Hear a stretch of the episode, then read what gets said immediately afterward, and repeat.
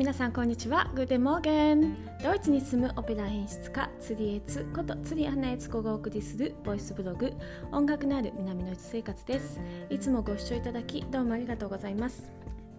さてね、えー、と先週、えー、フライブルグっていうあの南ドイツの町にね行ってきたので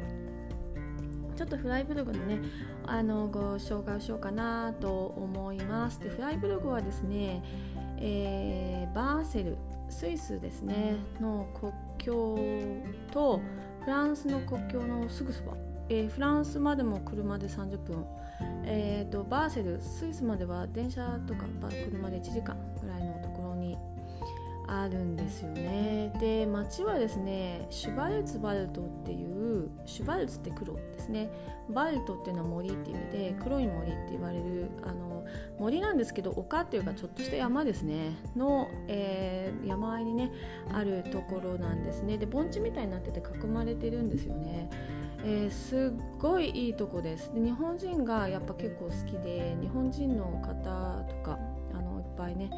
あの勉強にいらっしゃったりとかするような街であの街歩いてるとね「ああ日本人なの?」とか言って結構ねあの日本人の友達がいてねとか日本人の人が前ここによく買いに来てくれたんだよとかっていう話をねあのよくよくよく、えーと、街で歩いてたらしてました。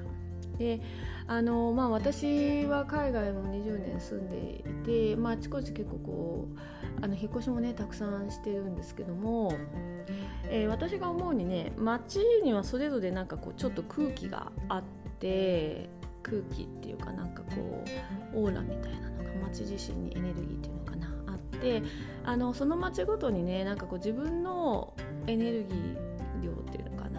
かなエネルギーっていうよりなんかこうオーラの質ですね。と合う合わないっていうのがねすごいあると思うんですね。で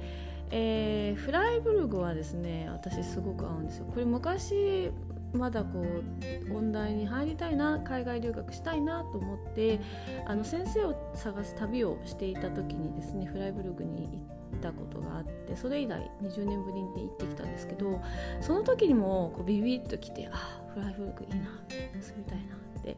思った街でした。うん、なんで、えー、と行ってすごい楽しかったですね。やっぱりなんかこうついてああってああこの空気好きみたいな感じ。なんかこう第六感で感じるものっていうんですかね。なんかこう街ごとにあるような気が私はしています、うん、でそれが私はフライブルグは大好きです。でフライブルグは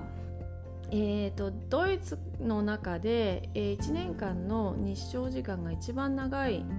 えー、町だって言われていて一番そして暖かいあの平均ね一番暖かい町だっていうふうに言われてるんですよ。なのでフライブルグ出身の人って結構みんななんとなく垢抜けてるっていうかなんかちょっとこう楽しい感じの人が多い笑顔が多い人が多いっていうイメージが私はもともとあります、うん、あのフライブルグ出身って人いるんですけど皆さんやっぱりちょっと明るくてですね。あの北ドイツは結構日照時間が年間少なくてでそういうとこから来てる人って結構厳しい顔をしていてあんまり笑わないみたいなイメージなんですけどもあの本当南の方のねこういうフライブルグみたいなところの人っていうのは結構こういつもニコニコしてる感じがします。うん。あのー、まあこれ私の偏見かもしれないんですけども、えー、天気と人間の気持ちっていうのは結構かなりリンクするなっていうことがあって例えばあのドイツでも10月11月ってすっごい曇るんですね。であのなんか夏が終わって寒くなっていくこの時期。クリスマスの前のなんか本当にただただただただ曇り空が続くみたいな時期ですねあのうつ病患者がすごい増えるんですよドイツって。でみんななんか寂しい寂しいとかって言い始めるんですね。でやっぱりなんかこう春夏になってくるとう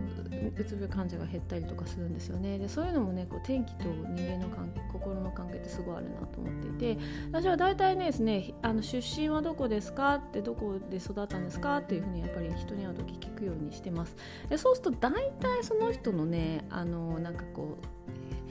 あの基礎的なところが分かるような気がしてます。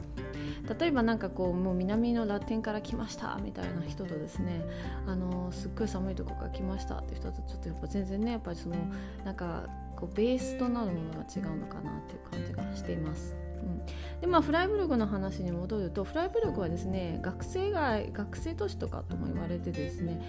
えー、とにかく大きな大学がある、えこれはドイツで3番目にできた古い大学があるんですね。フライブルグ大学があってその他にもあとね。3つのかな。全部で4つ。フライブルグの中に大学があるそうなんですけどもその有名なフライブルグの大学はもうあの中央駅降りてすぐのところにでっかい建物がボンボンボンとあるんですよね。でだからか街の中は若い人が多いっていうイメージがすごい強かったです。もう歩いても歩いてもなんかこう若い人いっぱいでなんかこう自転車で乗ってさーって行く人たちが多いなーっていう感じでした。うん、なんか若々しいエネルギーとそのスイスとフランスのおしゃれ感みたいなのがあってですね本当に素敵な街ですね。結構あのゲーテインスティテュートもあるのでドイツ語をちょっと勉強しに一番最初にねあの日本から、えー、留学するのにフライブルを選ぶって方も多いみたいです。であの治安がすごいいいので日本人にとっては住みやすいかなとも思います、うん、であのシュバルツバルトっていうその森に囲まれている街なのですごい綺麗ですしね、うん。で、えーと、結構ねこの、えーと、フライブルグはお金がある町ですね昔からね。あの山からね銀が取れたそうですね。でそれで銀をあの取ってねあの結構こう潤った町みたいですけども。ただまああの戦争の話になると結構こうスイスとかあのフランスイスとあの戦争したりとかフランスの方からフランスから攻め入れられたりとかですね。あとそのドイツ国内でもですねあのえー、フランス、えーと、そのドイツのねあの皇王皇じゃないごめんなさい。えっ、ー、と貴族がね支配してそれが嫌で、えー、今度オーストリアのねあのオーストリアの方にねあのお願いしてですね守ってもらうために、まあ、すぐお金を払ってですねお金とかあの兵隊を差し出してですねオーストリアのカール太鼓ですねにあの守ってもらったりとかですね、えー、してたみたいです。うん、なんでオーストリアとも近いんですよ。あのまあ、えー、その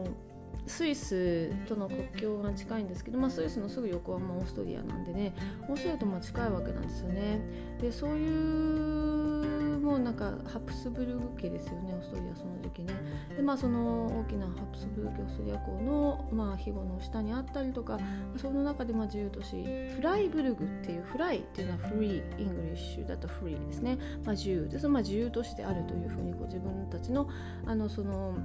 えー、自治をね確立してまあ庇護を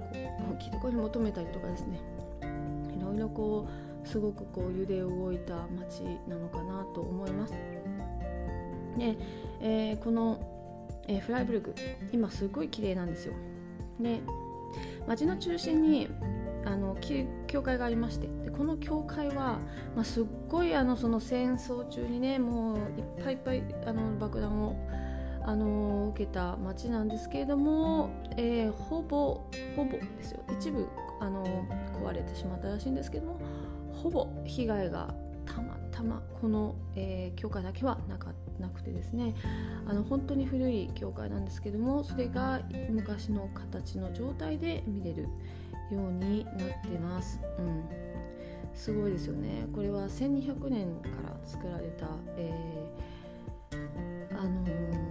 教会でですね私が、行った先週もちょっとまだねなんか少しずつ工事をしてました、うん、であの世界で一番綺麗な塔があるというふうに言われてますね。あの教会の上に1個だけ塔があってその塔にすごくいろんな装飾があってあの一番綺麗だっていうふうに言われてる教会です、うん、1200年に建てられたってことはすごいですよね。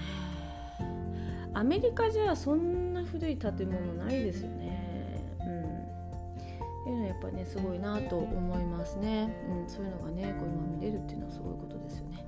でフライブルクはですね今あの環境都市で非常に有名です。で街の中は